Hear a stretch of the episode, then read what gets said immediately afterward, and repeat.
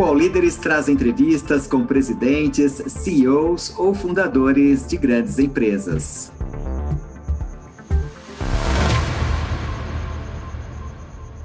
Olá, eu sou o Fernando Soares, CEO da Dominus Brasil, apaixonado por gestão, tecnologia e pizza.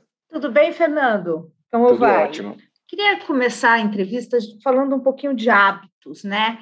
Quais foram as mudanças nos hábitos dos consumidores agora nos últimos?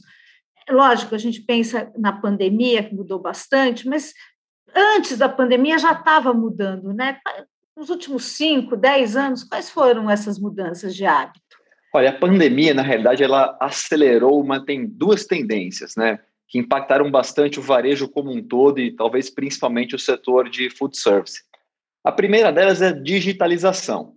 Então, a maneira como a gente se comunica com o consumidor final passou a ser muito mais direta, né? Com o uso de mídia social, conhecimento de informação. Então, isso vinha há bastante tempo já se acelerando e a pandemia fez com que fosse ainda mais acelerada essa tendência de conhecer onde está o seu consumidor, conhecer qual é a melhor oferta para aquele momento, conhecer quais são os hábitos e direcionar uma proposta de valor que faça mais sentido.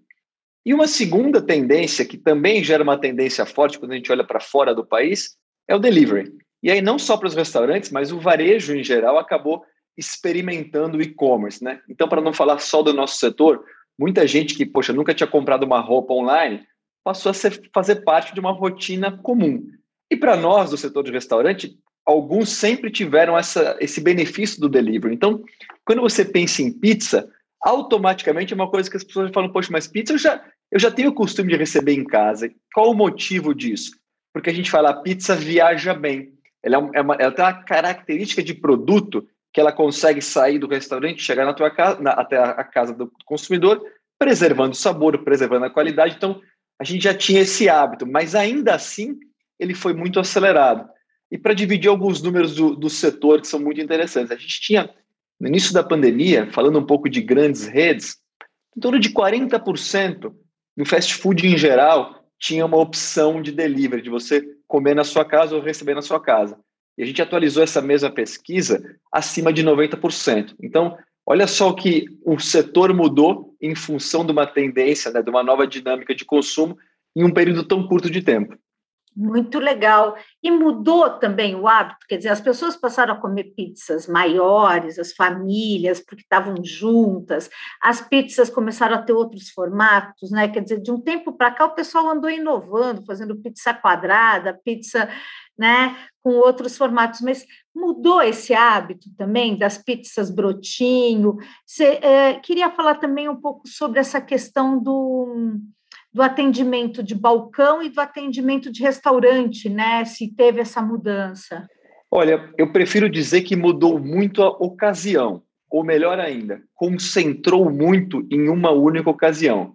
Como é que a gente tem essa informação? Quando as pizzas começam a ser mais de uma por casa, ou é, tamanhos maiores, ou mais combo, né? Que é aquela, aquela situação onde você vende a, a pizza com uma bebida ou a pizza com uma sobremesa, começou a aumentar muito, por quê? Porque as pessoas estavam em casa, normalmente com um número restrito de familiar, mas não tão comum da pessoa estar sozinha.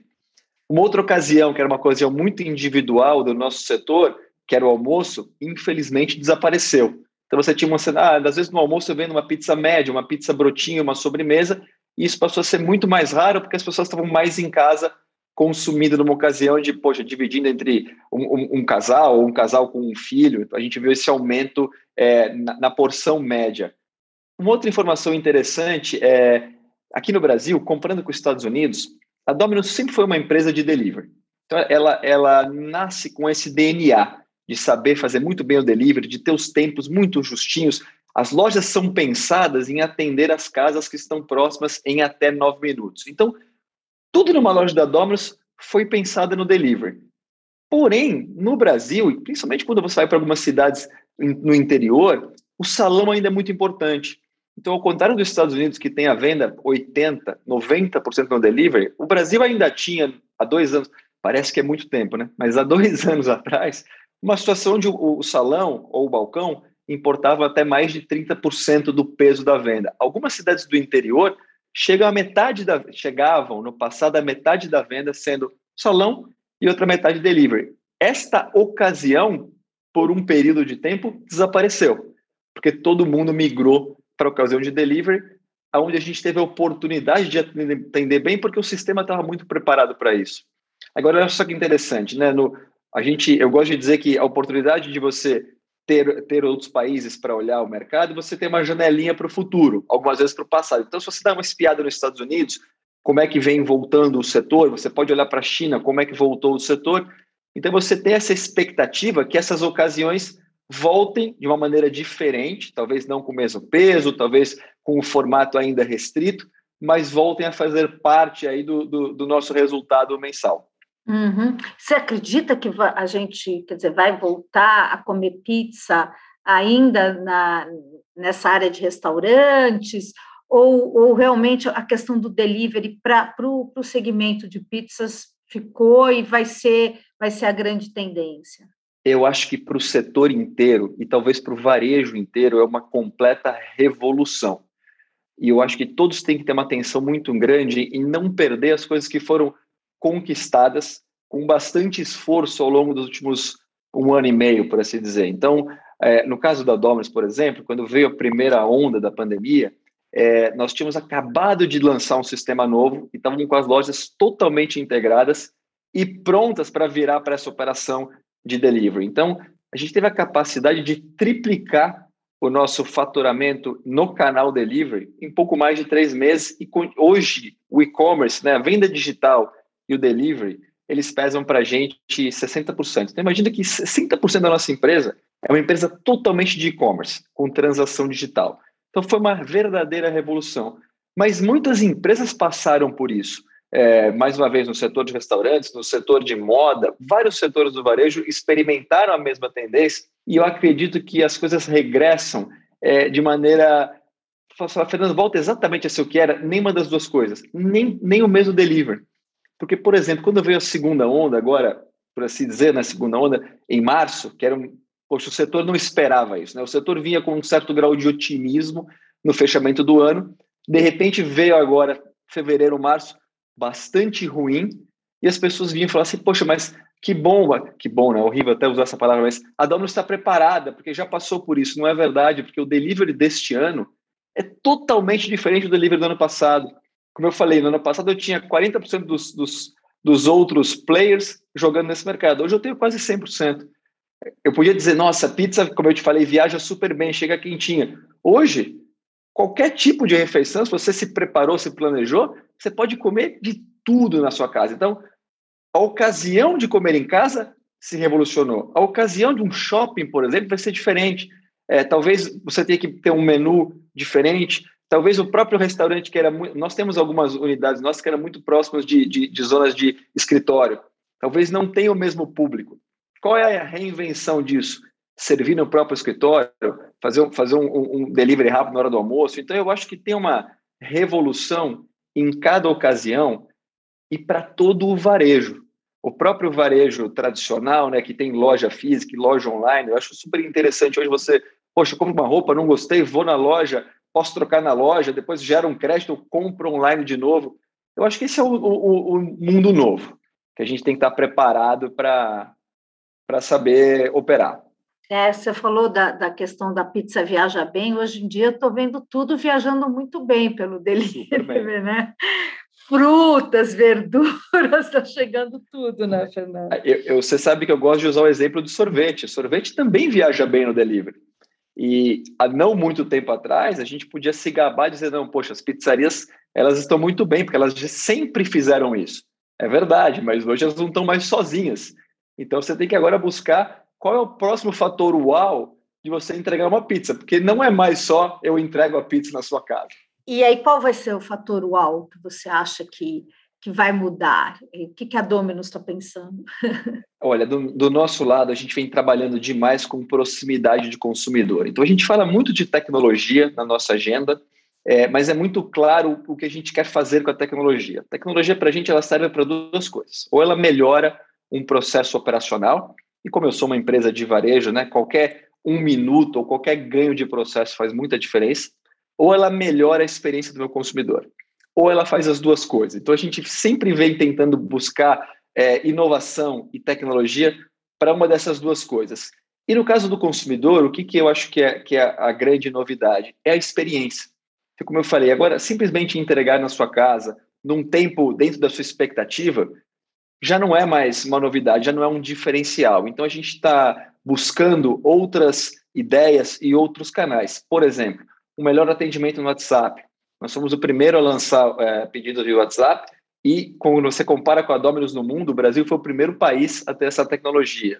É, a gente fez a primeira a aceitar pedido por emoji. Então, você manda um emoji de pizza e o nosso WhatsApp já entende que é um pedido de pizza. Então, esse tipo de detalhe, de carinho, que agora começa a fazer a diferença. Que antigamente era, pô, só de entregar aqui em casa, já estou super contente. Agora não, eu preciso acertar o tempo, eu preciso garantir uma entrega de qualidade, eu preciso garantir que você responda uma pesquisa e eu monitore se foi bem ou não foi bem. Eu preciso entender que tipo de promoção que eu deveria te sugerir ou não.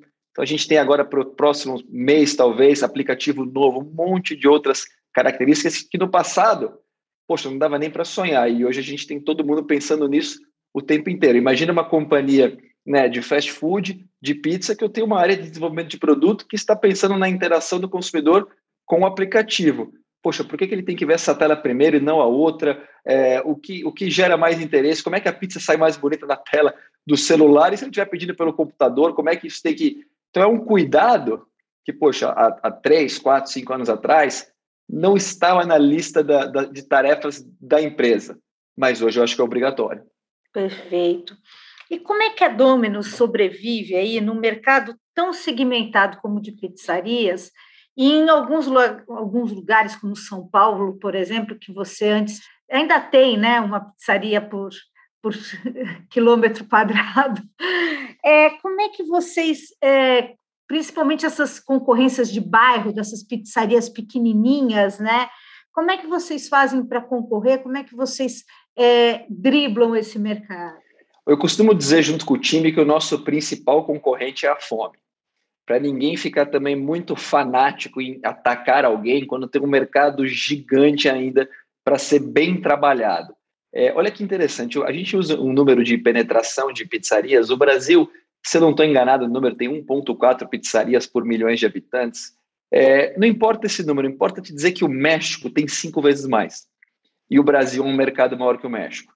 Então, esse tipo de comparação, mais o consumo per capita de pizza, por exemplo, nos Estados Unidos, cinco ou seis vezes mais.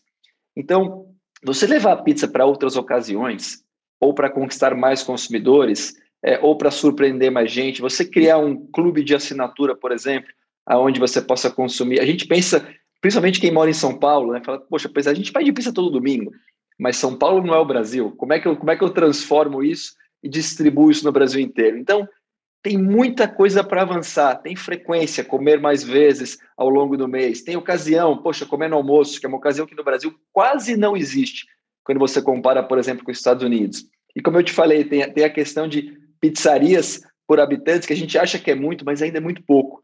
E como tudo no Brasil, tem, tem a, a, a dificuldade de você conseguir que seja um produto mais democrático, sem abrir mão da qualidade. E por isso é tão importante investimento em expansão para que a gente seja uma rede saudável que consiga oferecer essa razão custo-benefício para todo o mercado. Uhum. São muitos itens até a gente chegar, não, mas eu quero pegar, atacar aquele da esquina. Não, não tem muito espaço de construção ainda isso que é o legal de operar no nosso país, né? Quando a gente olha a metade cheia do copo.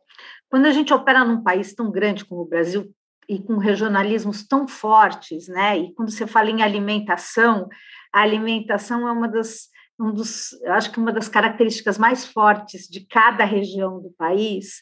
É, vocês se preocupam com isso? Por exemplo, vocês estão lá no Rio Grande do Sul preocupados em ter um uma pizza é, direcionada, um tipo de pizza para eles? Existe esse re regionalismo com a Domino's? Ainda não existe em produto, e existe sim em comunicação. É, tem um fator bastante interessante da Domino's, que é uma divisão entre o que nós operamos como loja própria e lojas de franquia. Então, nós não temos um modelo 100% franqueadora e também não temos um modelo 100% loja própria. Tem duas coisas muito positivas de trabalhar no modelo híbrido. A primeira é que se eu tenho uma loja própria e o meu franqueado tem uma loja própria, nós vivemos o mesmo problema. Então, sempre que um franqueado levanta a mão e fala, isso aqui não tá bom, eu provavelmente estou sentindo a mesma coisa. E sempre que eu faço alguma coisa que funciona muito bem, eu consigo é, dizer para o meu franqueado ou para minha rede, dizer, olha, vamos por aqui porque eu acabei de testar e funciona. Isso vale também para regionalização. Então, algumas cidades, algumas regiões, você tem um sócio local que opera melhor, que conhece melhor o consumidor. Então, nós temos um projeto super interessante é, de áreas menores, que tem um potencial não tão grande. E nessas áreas, a gente procura, procura um sócio que já opera na área. E normalmente é, é aquele sócio que conhece, não, aquele condomínio é importante eu conhecer o porteiro, os detalhes locais que um sócio local conhece super bem. Olha, vocês não sabem, mas aqui atrás tem um escritório é, que eu sei que eles gostam que entregue, eles nem fazem o pedido. Então, tem muita customização que você pode fazer área a área. Por exemplo, no Sul, a gente usa muita mídia outdoor, mídia tradicional na rua, funciona muito bem. Em São Paulo é muito mais difícil é muito mais caro, não tem oportunidade de fazer o que a gente chama de out of home. Então, esse tipo de, de detalhe regional, muito mais voltado à comunicação ao consumidor e ainda não tão voltado ao produto. Além do fato que no Brasil nós sim temos alguns produtos regionais nossos que foram feitos aqui, por exemplo, pizza de pão de alho, que quando você tenta explicar para algum outro mercado, é quase impossível de descrever o que eu estou falando e é quase natural para a gente. E neste mês da pizza lançamos frango com barbecue, que também foi um lançamento, por incrível que pareça, aqui no Brasil e está sendo um sucesso gigante. Está no mercado tem só duas ou três semanas, mas a gente faz essas, essas tentativas aqui que são super é, nacionais, vamos dizer assim. São as nossas jabuticabas, é isso, de pizza? exatamente. Eu me fala uma coisa, pizza é saudável? Olha, eu acho que pizza é duplamente saudável por dois motivos. Primeiro, que ela entrega uma alegria e a gente gosta muito de passar essa mensagem. A gente tem um lema que é uma pizza de cada vez. Toda pizza é muito importante porque você consegue, quando você está numa loja olhando para a pizza saindo do forno, a gente faz, sempre conversa né, com o time e fala, gente, para onde será que essa pizza vai? Porque normalmente é uma ocasião muito gostosa, normalmente é uma comemoração, é um presente que você está se dando, é, ou você está junto com a sua família, ou você está sozinho vendo um filme. Então a pizza, ela, ela carrega é, é, é, tudo isso junto com ela, que do nosso lado é uma responsabilidade enorme, porque ela, ela consegue transcender uma refeição. Ela tem um, um, uma sensação de prazer, de eu mereço, de presente, de família, que é bastante importante para a gente também. A segunda parte é que é um produto que envolve muita qualidade e poucas pessoas sabem disso. Então, é, no nosso caso, a gente tem o benefício de ter uma companhia que eu gosto de chamar de end-to-end. -end, né? Ela pega realmente da pontinha do processo até o endereço da casa do consumidor, que é, é, é, é, é o, é o máximo da customização, né? Você saber onde mora é, o seu consumidor. Por que isso? Porque o nosso produto, a gente vai desde a mistura da farinha e a massa ela vai fermentando no caminho da loja, a gente controla esse processo para ela fermentar naturalmente. Ela chega na loja, ela tem três dias para ser consumida, tem um processo grande por trás desse negócio, portanto, é uma massa fresca, de fermentação natural e os produtos de extrema qualidade. E você também pode customizar a pizza. Então, não, mas eu, não, eu quero com menos molho, com mais molho, mais queijo, menos queijo. Tudo isso você pode fazer. É um produto, eu sou apaixonado, é difícil achar um defeito na pizza, tanto da questão emocional como da questão técnica. Que legal. Nos Estados Unidos, na França, na Austrália, a Domino's está oferecendo é, pizzas, enfim, 100% vegetais, tirou a carne, está entrando nesse mercado flexitariano, vegano, que é uma tendência aí forte do mercado de alimentação. É, existe uma possibilidade disso vir para o Brasil? E aí a minha pergunta, por que, que a gente, por que, que a Domino's ainda não aderiu a isso? Existe sim, e parte do nosso processo, nós temos uma reunião semanal que a gente chama reunião do consumidor, onde a gente entende tudo que a gente está propondo de valor e o que a gente está recebendo de feedback. Então, apesar das pessoas recomendarem a gente não fazer isso, né, eu, eu sempre gosto de ler um pouquinho de mídia social, porque sempre te dá aí um, um insight importante. E essa parte da pizza vegetariana ou até a vegana é algo que os consumidores têm cobrado muito. Mas a resposta para isso requer muita responsabilidade também. Então não é um território que você pode dar uma resposta assim imediata, ainda mais quando você tem 320 lojas para equalizar. É, a gente começou sim alguns movimentos de teste. mas a gente não conseguiu ainda escalar com a qualidade necessária ao ponto de fazer um compromisso de, do tipo A ou do tipo B ou de uma garantia C. Então, dá um pouco mais de trabalho pela escala e pelo quanto de público a gente quer atingir. Foi um projeto ao longo do ano passado que estava quase saindo e quando veio aqui essa, surpresa não tão positiva, né, como eu comentei dos meses de fevereiro, março abril, a gente falou, não, espera um pouquinho, deixa as coisas normalizarem para a gente voltar. É, tem uma inspiração na Inglaterra, tá? Onde até a massa eles conseguiram desenvolver. É para isso que a gente está olhando. Eu acho sim que é uma oportunidade que a gente tem que correr e correr rápido, porque o consumidor está pedindo e tem demanda sem dúvida. Nessas pesquisas todas que vocês fazem, existe um assim a pizza que o brasileiro gosta. Qual é a pizza do brasileiro? E se tem diferenças de paladares, quer dizer, olha, lá, na, lá no Nordeste a gente vende muito assim, aqui eu vendo muito assim. Eu sou uma consumidora da Domino's, então eu, sei, conheço algumas pizzas, é, mais brasileira, menos brasileira, enfim, como é que é isso?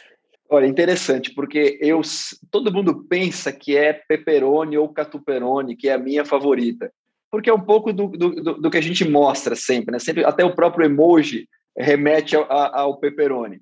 A pizza mais vendida é calabresa. Em São Paulo, tem um viés muito grande para frango com requeijão. Essa é, a, essa é a única curiosidade. Mas calabresa é a pizza mais vendida. A tal da catuperone, que é a minha favorita, está entre as top 5, se eu não estou enganado. Três queijos também muito bem vendida. Sempre está entre essas três. Mas nacional, assim nacional. O é. Brasil todo. De, de, regional, a curiosidade é como o frango em São Paulo desponta. Por que será que o, paulista gosta tanto de frango? Eu não sei se é, se é o frango com requeijão, eu não sei se. É, São Paulo tem uma tradição de pizza diferente, né? Hum. É, bom, como você colocou bem, o Brasil é totalmente diferente de cima a baixo. Falando um pouquinho para mim, quer dizer, é, é, vocês uh, se intitulam uma empresa de tecnologia que vende pizza. E aí você falou já um pouquinho sobre isso, né? Sobre essa questão do consumidor e de, de buscar um melhor atendimento, de buscar melhor tecnologia para atender. Existe um investimento, quer dizer, vocês têm uma, uma na área de P&D de vocês, qual é o investimento hoje? Qual é a dedicação de vocês para essa questão da tecnologia? existe sim um investimento e acho que a tecnologia é uma prioridade na agenda de todos nós.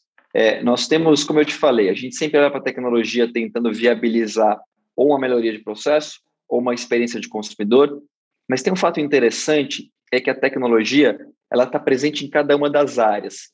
Isso quer dizer que em algum momento a gente teve a opção de fazer o que eu já vi funcionar no mercado, que é, olha, vamos criar uma área que fomenta a tecnologia, muitas, muitas empresas chamam de transformação digital, né? Vamos colocar aqui um, um esquadrão de transformação digital e nós optamos em deixar isso em cada uma das diretorias. Então, toda diretoria, pode ser a diretoria de gente, pode ser a diretoria financeira, tem liberdade para revisar os seus processos, apoiado em tecnologia, o tempo inteiro. E nesse momento, quando ele tem alguma oportunidade, aí sim ele conta com a ajuda do time de tecnologia para dizer, olha, eu preciso melhorar esse processo. Quais são as minhas opções? Primeira opção, olhar para algum outro país e ver se existe algum exemplo que a gente possa copiar. Segunda opção, desenvolver localmente, e a gente prefere ter fornecedor nacional, tem sido um movimento muito interessante no mercado do Brasil.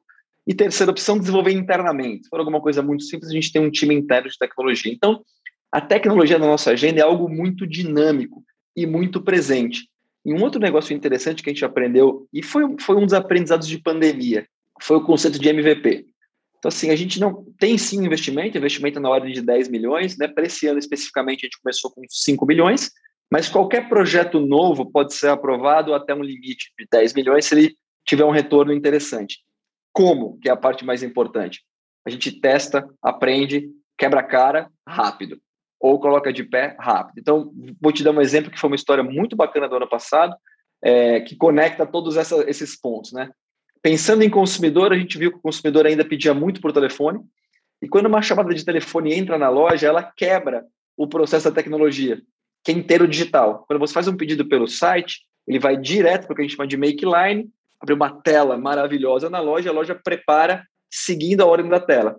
Quando um telefone toca, ele quebra essa dinâmica, porque o nosso operador precisa fazer com que essa ordem entre manualmente. Então a gente começou a perceber, primeiro a gente falou assim, vamos migrar todo mundo para online. Mas se você está pro, se, se propondo a ser uma companhia que pensa no consumidor e um consumidor prefere o telefone, você precisa ajeitar o processo. Então a gente falou, olha, vamos fazer o teste, vamos tirar esse, esse, esse ponto de dor de dentro da loja e fazer um call center, porque provavelmente você vai melhorar o processo na loja e melhorar a experiência do consumidor. Não, não vai ficar pressionando ele a fazer um pedido. Vai dizer, olha, poxa, você gostaria disso? Da semana passada você pediu isso, você pode melhorar, customizar sua pizza. E assim fizemos. O custo para desenvolver o sistema, né, para a gente poder ter um call center nosso que conectasse com o nosso sistema e permitisse esse atendimento, era um custo muito alto. E eu gosto sempre de traduzir em abertura de loja. Falei, peraí, quantas lojas eu consigo abrir com esse custo desse projeto? Cinco lojas é muita loja. É, então, o que a gente faz? Quer saber? Então, vamos fazer o seguinte: vamos pegar três operadores, vamos colocar numa salinha aqui e vamos fazer manual e ir anotando. Fizemos isso durante um mês e percebemos que o ticket médio melhorava 10%, o tempo da chamada melhorava, chamadas não atendidas melhoravam muito, e tem um outro item que a gente também descobriu no projeto, que metade das chamadas que tocavam na loja era para dizer, tudo bem, eu acabei de pedir, será que já está vindo? Então a gente, opa, então pera, então para essa metade a gente vai colocar uma tecnologia que é o tracking, para dizer, olha, já está indo, está na esquina, tal, e para essa outra metade a gente vai atender via call center, você consegue, é, de uma forma muito melhor, planejar qual é o real investimento e o retorno disso. E aí, mesmo que ele não esteja na priorização dos 5 milhões, tem espaço para ele, porque é um projeto que dá retorno. Então, esse case é interessante porque ele é, ele é quase um analógico do telefone, virando digital, mas pensando no, no consumidor. Foi feito piloto durante dois meses do ano passado e a gente está fazendo rollout agora no próximo mês. E aí isso é individual, quer dizer, é por loja, você cria esse sisteminha ou você montou um call center para 325 lojas com três pessoas? Essa é a parte interessante dos pilotos. Né? A gente escolheu três ou quatro lojas que tinham um volume alto de telefone e concentramos essas quatro numa salinha, mas sem ter o sistema ainda. Quer dizer que ele tinha que entrar no sistema da loja. Era super difícil, porque cada loja tem uma senha. Então, se você ligasse, ah, eu estou aqui no bairro tal, o operador tinha que entrar com a senha daquela loja. Ou seja, não, não funcionaria na vida real. Precisaria ter um sistema de integração. Mas não tinha sentido fazer a gente investir no sistema sem entender se esse negócio realmente tinha, tinha futuro. E aí, respondendo a sua pergunta, como é que a gente vai fazer o rollout disso? A gente também percebeu que se a loja for muito pequena, não faz sentido, porque ela consegue atender muito bem sem quebrar o processo. Então, é um sistema que só funciona para loja grande. A gente está testando, a gente testou, como eu te falei, em quatro, cinco lojas, foram para 10 até dezembro, e agora migram para 50 ou 60 maiores lojas que vão ter atendimento centralizado, e aí sim com um sistema feito para isso. E você sabe quanto hoje significa, a tua venda significa de telefone, por exemplo, e quanto ela é digital? 60% da venda é digital, canais digitais, 40%, fotografia talvez nos últimos três meses, tá? 40% via telefone e 10%, principalmente em função da pandemia, é, via balcão é difícil o, esses três consumidores migrarem, tá? O consumidor digital, ele é, ele, é, ele é um tipo, o consumidor do balcão é outro tipo, é uma outra ocasião, o consumidor do telefone é também um outro consumidor. É, o que nos deixa bastante animados, porque se, se, se, o país vai voltando, né, e, e, a economia retomando, e as regras né, de restrição um pouco mais amenas, você, come, você começa a criar novas, novas Dominos, né? Você volta com a Dominos do salão, Talvez a Dominus do telefone volte, a Dominus do digital continue, então a perspectiva é positiva. O All Líderes volta já. Splash é o podcast de entretenimento do UOL. Nele, você encontra o Splash VTV, mesa redonda sobre televisão com os assuntos mais quentes da semana, e tem também o Splash Entrevista e o Splash Show, com análises e conversas sobre o que realmente importa no mundo do entretenimento, e até o que nem importa tanto assim. Você pode acompanhar os programas de Splash no UOL, no YouTube e nas plataformas de podcast. Queria entender também, quando você estava falando dessa coisa da pandemia, né? Lá no início, que vocês tiveram que parar, porque assim, o país parou naquele domingo e na segunda-feira nada abriu. qual foi o impacto disso? Quer dizer, vocês tiveram um impacto negativo ou, ou vocês che nunca chegaram a ter um impacto negativo? Eu acho que todas as companhias tiveram um momento de, de parar é, com, com um susto, não de dizer, poxa, para onde isso vai, aonde isso pode chegar. No nosso caso, a gente já tinha o modelo funcionando, a gente não precisou se readaptar para o que estava acontecendo. Então, se você tem, como eu te falei, na média, naquele momento, 20% de salão e outros 80% de delivery, você tem é, o benefício de ter 80% da sua companhia faturando e com excesso de demanda. Então, naquele momento, a nossa preocupação foi até um pouco mais o contrário. É, poxa, será que eu vou conseguir sustentar essa onda que vai vir no delivery, onde eu tinha acabado de trocar é, o sistema da companhia inteira? E esse foi um teste que a gente passou em março. Então, no, no ponto de vista de consumidor, foi um pouco disso. Foi, olha, é, já era um cenário que eu trabalhava. Eu vou conseguir continuar trabalhando com um cenário tão, com a demanda tão alta. E do ponto de vista de gestão e companhia, eu acho que o que todos fizeram, né? O momento de olhar para a despesa. E isso a gente fez muito bem, dizer, peraí, o que, que é realmente é, necessário para a gente estar preparado em termos de fluxo de caixa, é, em termos de investimentos, para eu atravessar esse período. E daí, um montão de aprendizado que a gente continua para o futuro, né? É, os escritórios, as viagens, quantas coisas que você sabe que lá na frente você não vai fazer um orçamento como você fazia há dois anos atrás. Isso é muito saudável, porque você consegue reinvestir esse dinheiro, no nosso caso, em mais tecnologia, em mais abertura de loja e em continuar crescendo a companhia. Bacana. Ainda falando um pouquinho de pandemia, porque a gente está com alguns números aí diminuindo, graças a Deus, né? E é, muitas empresas elas estão começando a adotar políticas de vacinação, de pedidos de vacina para contratar. Qual é a opinião de vocês a respeito disso, já que vocês têm empresas, né? Quer dizer, vocês têm Brasil, mas vocês, vocês também têm empresas em outros lugares do mundo. É, em nenhum mercado nós ainda vimos essa situação de obrigatoriedade das vacinas, ou pelo menos até a última atualização que eu tive sobre o assunto. No nosso caso, a gente operou durante a pandemia seguindo absolutamente todas as normas de segurança, então o time corporativo fora dos escritórios, o time de lojas seguindo absolutamente todas as regras, né, e, e, inclusive nas entregas, né, a gente criou um modelo de entrega sem contato, onde você podia deixar a pizza na sua casa sem você é, ter que encontrar com a pessoa. A nossa regra de escritório passou a ser flexível, então, obviamente, nos períodos de restrição de lockdown, o escritório não estava nem aberto, e hoje o escritório está aberto de maneira opcional. A gente viu que tem muita gente que às vezes não fala, não, mas é home office é maravilhoso. É maravilhoso, depende para quem quando. Porque tem muita gente que, poxa, às vezes não tem uma estrutura em casa, não tem uma internet funcionando, não tem o conforto e preferir estar no escritório. Então a gente foi bastante flexível nesse quesito. E dito isso, a nossa postura é continuar com essa flexibilidade até que as coisas realmente retornem ao talvez novo normal. Então, não, a gente não está fazendo nenhum tipo de exigência em nenhum dos dois lados. A única exigência é a questão da segurança nas lojas, que é um ponto de contato super importante, e a gente segue aí a regra das medidas de segurança. Uhum, perfeito. Vamos falar um pouquinho de Burger King? Qual é o, o impacto no negócio do Domino's com a fusão com a, com a Burger King? E aí eu queria saber também se vai haver uma unificação de operações, vocês vão ter uma cozinha central, é, call centers vão estar juntos, tecnologia vão estar juntos.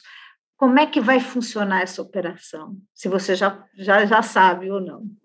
É, vamos lá. Eu acho que a, a essência da operação é trazendo um pouco para o nosso lado de Domino's, né? A gente construiu em muito pouco tempo é, um processo bastante sólido com o que a gente acabou de conversar, né? Experiência de consumidor, delivery, processo end-to-end, -end, inovação, tecnologia. Então, foi uma transformação muito rápida. Não falando só da construção de marca, mas também falando um pouco de cultura corporativa. O nosso processo, e, e é muito interessante porque a Dominus, nós aqui no Brasil, nós somos master franqueados, então nós temos o direito de operar a marca, então, nós não somos uma filial da Domino's nos Estados Unidos. E isso, por que, que eu, eu falo isso com entusiasmo? Porque a gente tem a capacidade de copiar, se for o caso, ou de se inspirar. E você pode sempre melhorar. porque a situação do nosso mercado, como eu falei, é totalmente diferente do mercado dos Estados Unidos. Então, dito tudo isso, é, o nosso case corporativo acabou ficando maior do que a própria marca Domino's. Perguntas como, poxa, mas como é que vocês operam o delivery? É, como é que vocês operam a tecnologia? Um pouco do que a gente veio conversando até agora, né? É, como é que você faz para contratar no Brasil inteiro? Como é que você treina? Como é que você expande tão rápido? Então, várias dessas perguntas poderiam servir para muitos outros produtos. Então, esse é o cenário. Dito isso, a proposta com, com, com o Burger King o Burger King sempre foi uma história de inspiração para a gente, porque ela é muito parecida, né? É, é, é, um master franqueado que tem licença de operar marca e fez um case maravilhoso no Brasil nos últimos 10 anos. Então, quando a gente escutou a proposta, pareceu fazer muito sentido esse alinhamento do que já foi feito pelo Burger King e do caminho que a gente estava construindo. Então, já tinha aí um alinhamento de visão das duas companhias, que, é, que eu acho que é um primeiro passo importante. Um segundo ponto super importante é a capacidade de sinergia. E a capacidade de sinergia, ela não está ligada à marca ou ao produto. Ela está muito mais ligada ao que você tem por trás disso. Então, capacidade de operar loja, capacidade de distribuição, capacidade de expansão mais rápida, poder usar a rede de franqueados da Domino's para expandir as marcas do Burger King, poder fazer o inverso, tecnologia, todo investimento que a gente conversou, por exemplo, em call center. Poxa, está disponível. Ele pode atender não só pizza. É, o investimento que eu faço num aplicativo novo, você dilui esse tipo de investimento, que é um investimento, além de ser caro, é um investimento constante. Vamos aprovar X milhões. É isso? Não, não é isso. É isso hoje. Depois de amanhã, eu posso, inclusive, jogar isso no lixo por um outro isso. Então, esse ambiente de escala para tecnologia ajuda demais. Quando você vai para a marca, Aí eu acho que é as marcas são mais individuais. As marcas têm públicos individuais, estratégias individuais, inclusive tem operações fora do país que são individuais. Então, talvez seja cedo para te dar mais detalhes sobre o que vai acontecer na operação. Importante lembrar que a operação precisa ser aprovada pelo CAD, precisa ser aprovada pelos, pelos acionistas, né, pela Assembleia. Então, do nosso lado, a gente está super animado, mas focado em entregar um bom ano de 2021, como foi o ano de 2020. E para frente, tentar colocar de pé é, esse sonho, que eu acho que, é um, que é, um, é um sonho bastante interessante, que eu vejo de forma positiva para o consumidor e para os nossos times também. Eu fico imaginando aqui, porque o Burger King, né, os papéis da companhia patinaram bastante agora durante a pandemia desde a chegada. E aí não, não seria uma, uma ação, quer dizer, uma fusão, um, um, é, essa fusão com a Burger King, não seria muito mais interessante para a Burger King do que para a Domino's? Ou você acha que realmente essa relação está bem equilibrada? Eu vejo bem equilibrada. É, mais uma vez, nós temos do lado deles esse, é, essa história que já foi feita e que eles continuam fazendo de uma forma muito bem feita. Então, saíram de 10 restaurantes para 900 e poucos restaurantes que tem hoje em muito pouco tempo. Então, tem muito conhecimento de operação de loja, tem muito conhecimento de expansão e tem muita oportunidade, como a gente falou antes no Brasil, de consolidar um player nesse setor. Então, eu acho que tem sim vantagens do lado de lá e tem sim vantagens do lado de cá, que é um pouco do que aconteceu com tecnologia nos últimos três anos. As ocasiões são distintas também, né? Então, você tem, você tem a pizza mais presente talvez à noite. Você tem as próprias lojas do Burger King muito concentradas em shopping. Então, quando você coloca tudo na mesa, eu vejo muito mais coisas que se complementam e que juntas podem gerar mais valor. É, porque na hora que apareceu a fusão, né, as pessoas, o consumidor virou e pensou o seguinte: opa, então agora eu vou ter né, frango, pizza, hambúrguer, tudo no mesmo lugar. Vocês estão imaginando isso ou não? É, você sabe que a gente fez é, ao longo das semanas que passaram, né? Eu fui fazendo, muitas conversas com franqueados, com o nosso time interno, e teve muitas perguntas nessa, nesse sentido. mas eu posso esperar uma pizza de hambúrguer? E, e eu vinha com a resposta pronta. Não, primeiro a gente tem que esperar a aprovação, e depois a gente vai para uma fase de poder gerar valor das sinergias. É, os produtos são, são, individuais, as marcas continuam independentes, é, e eu não vejo essa energia chegar até o ponto do sabor é, é, é uma sinergia de uma, de uma corporação, né? uma sinergia é, corporativa, é um case de construção de, de uma operação bastante impactante no Brasil, mas ela é muito mais de back-office organizacional e muito menos a gente criar um produto novo. A gente nem poderia fazer isso. Não gosto de dizer nunca, nunca, mas não vejo. São, são, até porque fora do Brasil são players totalmente independentes. Eu estava dando uma pesquisada também no, na Dominus e eu vi que vocês têm um centro no Rio de Janeiro de monitoramento, uma sala que parece uma sala de tráfego, que é um negócio maluco. E aí eu queria entender um pouco, um pouco dessa coisa, como é que é trabalhar num país com uma logística de Brasil, né? Tão desafiadora, digamos assim, tanto em termos de logística de transporte, como em termos de, de, de segurança e essa questão de enfim, de operação, de, de operar num, num, país em que você tem várias situações em várias cidades é, em termos de segurança. Como é que, como é, que é isso, Fernando? É, é, realmente é bastante complexo. E se você analisar, na verdade, são duas operações logísticas, né? Você tem, ou até três, você tem uma operação logística que eu já comentei, que é a operação da bola de massa, que é a hora que a nossa massa sai da fábrica e vai até a loja. Essa operação é uma operação cronometrada, mas muito bem feita. Você tem uma segunda operação, que é a distribuição para os nossos franqueados e para as nossas lojas dos insumos, o pepperoni, a calabresa, o queijo. Então, essas são duas operações de, de, de logística que fazem parte do nosso sistema. E você tem uma terceira operação, que talvez seja a operação que está mais na moda no momento, que eu chamo de last mile, que é quem é que realmente tira a pizza da loja e leva até a sua casa que no nosso caso nós chamamos carinhosamente de especialistas, porque é algo que a gente investe demais, demais, demais em treinamento.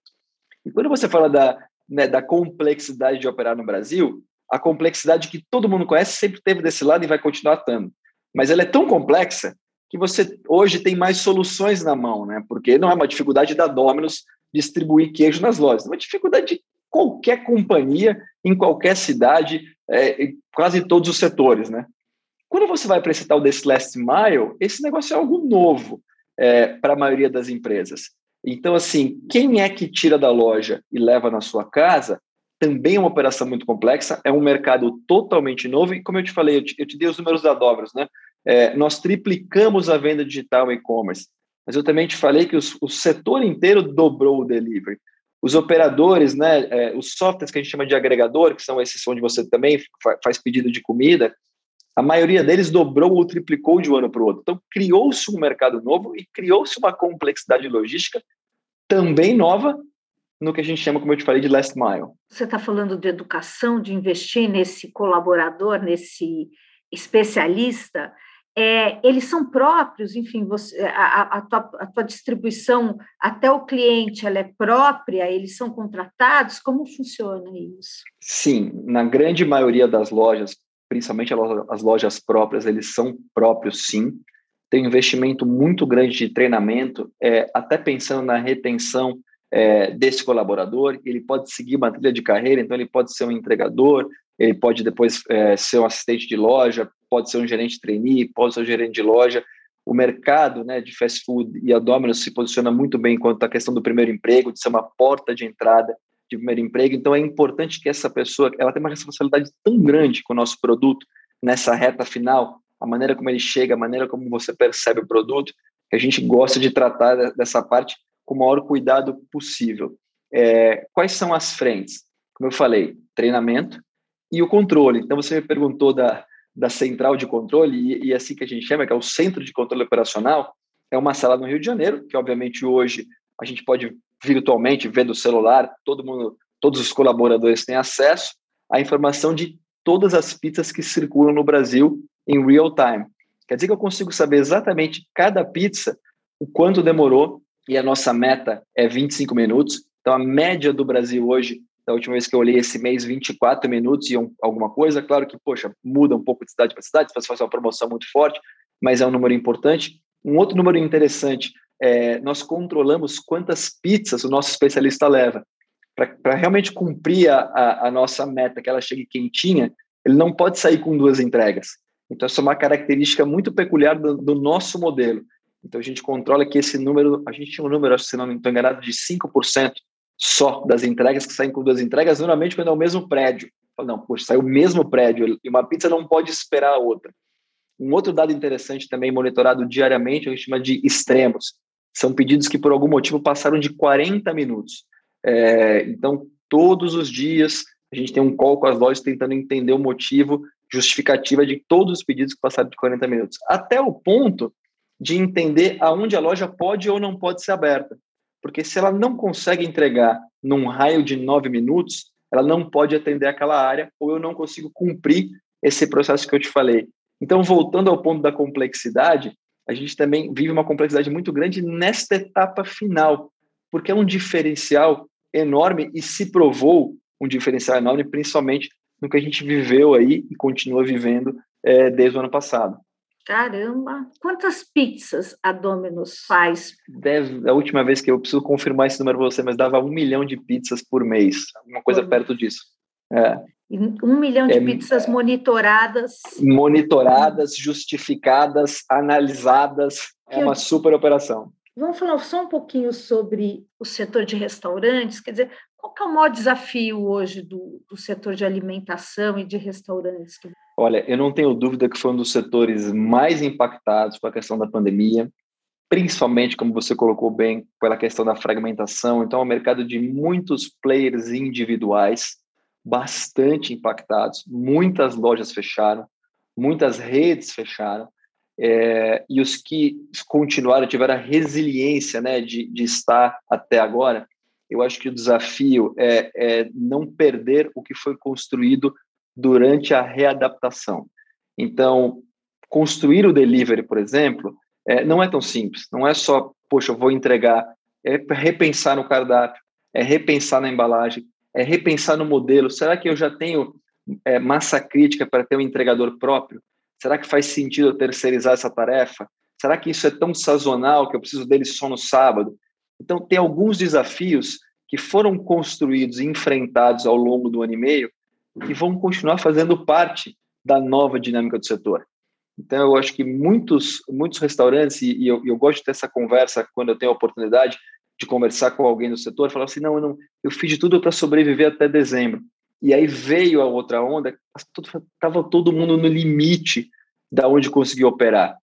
Nós esperamos que não tenha uma terceira onda, mas o consumidor mudou, a dinâmica mudou. Pedir em casa passou a fazer parte da vida de todos nós não estar 100% no escritório o tempo inteiro talvez faça parte da vida de muita gente. Então, não ter aquela ocasião de almoço, que aquele determinado restaurante precisava disso para sobreviver, pode não existir mais, ou pode não existir com o potencial que era. Então, é um momento de readequação para um cenário novo, que com bastante criatividade e resiliência é possível. Qual o meu formato de entrega? Quais são os meus parceiros para realizar a entrega? qual é a necessidade que eu tenho de funcionar em loja, é, que tipo de custo eu posso readaptar, qual menu eu preciso trabalhar, qual a precificação correta para eu equilibrar meus custos. Então, tem bastante driver que cada um precisa sentar e olhar para frente com um pouco do aprendizado deste ano e meio. O que eu acho que não funciona é olhar para frente esperando que o 2019 vai voltar a acontecer. É, e esse é um pouco também de trabalhar no Brasil, né? o Brasil está sempre surpreendendo a gente com algum desafio. Então, os empresários brasileiros já estão mais preparados para essa dinâmica. Eu acho que tem que sempre ficar com essa cabeça e não com a cabeça que algum passe de mágica vai melhorar, porque aí fica, fica mais difícil. E você falou que o Brasil é um, é um país que sempre nos surpreende. Como é que você explica o Brasil na hora que você passa os números da Dominus lá para os americanos, lá para os europeus? Como é que eles entendem todos os nossos impostos? Né? Como é que funciona isso? É, a, a, gente tem algumas complexidades. Né? A questão tributária é, é praticamente impossível de explicar e eu diria que até quase impossível de entender é, as oportunidades mudam a cada estado, a cada produto, a carga tributária é bastante confusa, então requer uma atenção do time em tempo integral para garantir que a gente realmente está cumprindo todas as regras e, e fazendo os reportes necessários numa operação de distribuição nacional. Essa é uma coisa. A segunda coisa, e esse foi um exemplo real que aconteceu em março, é, enquanto alguns países mostravam números maravilhosos, né, retomada, é, avanço de vacina, A gente aqui tentava dizer, olha, não, olha, temos um problema aqui. Fevereiro, março, abril, infelizmente, o setor, e, e, e ainda mais interessante, as, as, regras mudavam muito de estado para estado, de cidade para cidade, muito difícil controlar uma operação nacional assim, porque você não tem uma diretriz única de horário de funcionamento, por exemplo. Então, o risco de você cometer um, um, um erro, né, porque você pensou que naquele estado valia uma coisa, mas naquela cidade valia outra, é muito grande. Mas olha, também não é difícil você, nada que, que quem opera nesse país não tenha passado, né? Eu, eu morei muito tempo fora, mas eu me lembro do meu último ano no Brasil, crise de caminhoneiro. Como é que você explica para alguém que o país parou e tem uma greve de caminhoneiro? Mas no final a gente né, consegue sobreviver e se reinventar. E eu acho que isso é um mérito de todos os empresários e gestores que operam no Brasil. Você falou, Fernando, que realmente foi muito difícil, né? principalmente para os empresários brasileiros, é, é, seguirem regras locais e não ter uma diretriz. Você acha que faltou um pouco de, desse comando nacional para enfrentar essa pandemia? Eu tenho uma sensação que faltou uma coordenação, sem entrar no mérito de qual que era a regra, ou, ou qual é o correto, ou qual é o não correto, mas uma coordenação melhor de, de preparação, ou de saber exatamente que maneira você deveria se comportar, e um pouco de previsibilidade de quando as coisas poderiam melhorar, a gente, das nossas empresas, a gente tinha essa, essa possibilidade. É como eu te falei, olhar para o país vizinho é uma oportunidade de olhar para o futuro. Então, você, você consegue saber ou prever com algum grau de certeza, que nunca vai ser 100%, quais são os próximos movimentos. E, e a nossa sensação, acho que, que, que dos empresários e gestores do Brasil, é que a gente estava sempre um pouco atrapalhado e isso gera uma insegurança geral, né? é, para os times, para os consumidores, enfim, para o país inteiro. Eu acho que esse sim é, é, foi a grande dificuldade. Uma coordenação nacional de ações nacionais, né, e não apenas regionais. Perfeito. É, o que os empresários podem fazer pelo Brasil agora? Acho que o primeiro passo mais importante é seguir acreditando, porque desistir do Brasil não é uma opção e esperar que o Brasil se resolva sozinho não é possível, não é nem justo. Então, acho que os empresários têm que dar o exemplo. As coisas que a gente faz nas nossas empresas, a possibilidade de gerar emprego, de fazer a nossa parte, este coletivo pode ajudar muito o país. Então, a própria questão da reforma tributária, que é um tema que vem sendo discutido há tanto tempo e tem N possibilidades, tem uma que é certa, que quando você gerar mais rendimento, você aumentar o PIB, gerar mais emprego, você resolve uma parte da equação. É, é claro que não dá para colocar tudo isso nas costas do empresário, mas pelo menos a resiliência somada à força de vontade de fazer as coisas acontecerem todos os dias tem que estar aqui, tem que estar em todos nós, porque é nossa responsabilidade também fazer o país funcionar, gerar emprego, treinar as pessoas e crescer o país. E ao contrário, o que, que o Brasil pode fazer pelos empresários? eu acho que eu volto da questão da coordenação. É, eu volto nessa ideia de, de que as regras, é, não que elas sejam mais claras, mas que elas sejam mais, um pouco mais transparentes, mas que elas sejam mais compreensíveis e previsíveis. Então, nós vamos chegar ali, nós estamos fazendo isso. E a sensação que a gente tem é que sempre tem alguma coisa nova que vai acontecer que você não teve nem tempo de se adaptar. Sempre tem um risco iminente que você precisa acabar protegendo a sua operação. Por que, que isso não é positivo? Porque você, você perde um pouco da segurança de investir. Aí, será que eu vou? Claro que nesse ano que passou, não foi uma situação do país com a situação da pandemia, mas todo mundo retrai. Será que eu vou? Quando isso vai acabar? Mas a situação, quando você olha para a política desorganizada, é muito parecida com essa. Será que vai ser aprovado aquilo ou será que vai, vai mudar a regra? E se amanhã nascer um negócio novo que eu não estava vendo, então você está sempre retraído e nunca incentivado a crescer ou com um pouquinho mais de visão de médio e longo prazo. Eu acho que no Brasil você, é, e eu trabalhei muito tempo também em empresa multinacional, e assim, não, qual o plano de três anos, qual o plano de cinco anos? Poxa, eu posso até fazer, mas plano de cinco anos, o nosso país, é, a chance de eu, de eu errar é muito grande. Tomara que, e pode ser para os dois lados, para o bem, bem ou para o mal, tomara que seja para o bem mas é difícil. E quando você fala dessa coordenação, você fala de uma coordenação política, de uma coordenação econômica, de uma coordenação tributária. Por onde você está querendo essa coordenação? A coordenação tributária, é, a minha sensação é que ele, ela já está sendo, pelo menos, discutida. É, apesar de terem propostas que são distintas, é, ela tem que ser discutida no sentido de ser ampliada, ou seja, mais gente pagando mais tributos, que é, que é uma forma correta de aumentar a base, e principalmente simplificação. Simplificação gera segurança, gera previsibilidade, eu acho que, que, que aumenta o bolo de uma maneira saudável. A questão econômica, eu volto muito para o lado empresarial. É, é uma conta que, para qualquer empresário, é muito simples. Eu tenho que gastar menos do que eu ganho. E assim eu vou gerando valor ao longo do tempo. Então, esse é um tema bastante crítico no Brasil e é um problema que vem muito do passado e que não vai ser resolvido pontualmente. Ninguém vai acordar num dia e resolver a situação. Mas as pessoas precisam entender que para resolver o futuro precisa começar. E eu acho que os empresários fazem isso bem, faz parte do dia a dia. Né? Como eu falei, você numa situação de pandemia, controlar a empresa, cortar a viagem, é, poxa, diminuir o escritório, apagar a luz mais cedo. Então, está todo mundo um pouco acostumado a fazer isso nas nossas vidas, né? Das pessoas, até nas nossas casas, você não vê o país na mesma direção. Isso te gera quase uma revolta, porque não é assim que, que se faz a gestão da economia nem individual, nem empresarial, e muito menos um país. Me fala uma coisa, para quem que você manda uma pizza agora em 2022? Para o Bolsonaro, para o Lula? Não, eu essa resposta eu não tenho dúvida.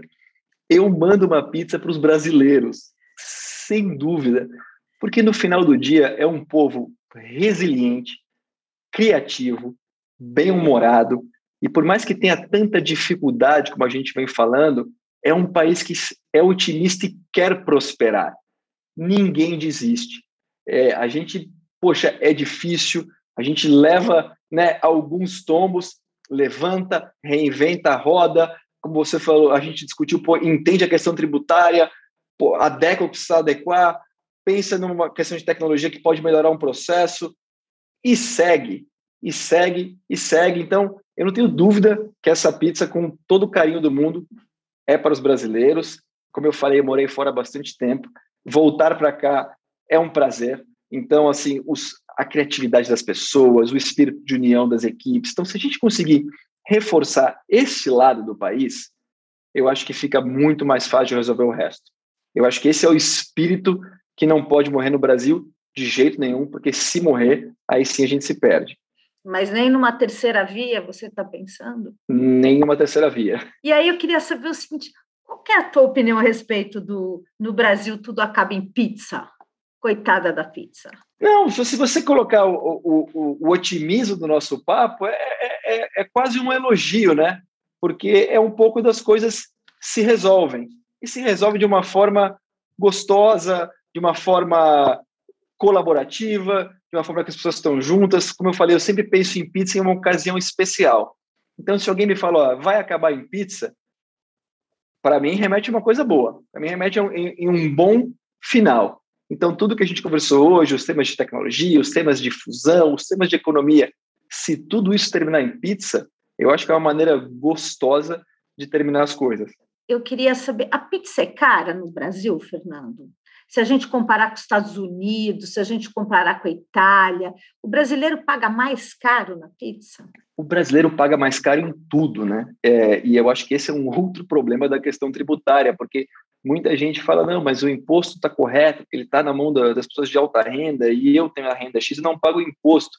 Mas eu podia estar vendendo uma pizza muito mais barata, você podia ter acesso a, a um bem de consumo durável muito mais barato. Então, o brasileiro sim paga muito mais caro na pizza e volta também no tema da previsibilidade. Eu não sei que custo eu vou ter nos meus insumos amanhã. É, então, eu, as empresas precisam se proteger de, de alguma forma. Então, elas colocam essa margem para se proteger. Em alguns momentos, elas ficam no negativo, voltam no positivo, mas o brasileiro sempre está pagando mais caro para garantir que, infelizmente, as coisas é, funcionem. E quais são as dicas que você dá para uma pessoa que quer seguir uma carreira e que quer empreender no Brasil, quer ser um empreendedor no segmento de alimentação? Que dicas você daria para essa pessoa? A primeira dica é resiliência. Eu, uma vez me ensinaram, eu falou assim, olha, você não pode, né, você precisa começar todos os dias. Você não pode, se você tem que comer um quilo de sal, você não pode comer de uma vez só. Todo dia você come um pouquinho de sal e vai criando essa resiliência. Então, eu acho que cada experiência vai construindo a sua carreira, vai abrindo a sua cabeça, você tem que viver essa experiência. E algumas vezes eu vejo que as pessoas, principalmente as pessoas mais jovens, elas ainda não, não estão tão conectadas ao conceito de geração de valor, que para o mundo empreendedor é um conceito muito importante. Então, aonde eu vou gerar valor? Como eu vou gerar valor? Não necessariamente precisa ser o lucro, pode ser o valor em, em contratar mais gente, pode ser o valor em construir alguma coisa futura, mas precisa existir no dia a dia uma construção de valor. Eu tenho um hábito de terminar meu dia dizendo, peraí, deixa eu pensar aqui o que, que foi que eu fiz que foi produtivo, que, que agregou na vida de alguém, que colocou um tijolinho a mais na companhia. Eu acho que é um exercício válido para todo mundo, porque senão você não chega num objetivo que seja real de contribuir, de criar um legado, de criar uma boa companhia, de criar bons times ou de aprender cada vez mais. Então, resiliência, saber o conceito da geração de valor e ter a cabeça aberta para aprender, para ser criativo, para enfrentar os desafios, todos esses que a gente falou até agora, que são muitos e vão continuar existindo. Fernando, nossa entrevista chegou ao fim, já estamos a uma hora de entrevista aqui. Tava, tava bom o papo, hein? Tava bom, né? Tava bom. Que bom, que bom. Eu agradeço muitíssimo você ter participado do All Líderes com a gente. Um papo muito agradável, um papo que acabou numa pizza muito boa. Enfim, muito obrigada pela sua participação. Beth, eu te agradeço pela oportunidade, mais uma vez também pela flexibilidade da agenda. Estava super animado para a gente conversar. Foi bom que deu para passar assim, desde o produto até a economia. Deu para não responder sua pergunta política e deu para terminar em pizza. O All Líderes tem reportagem de Beth Matias,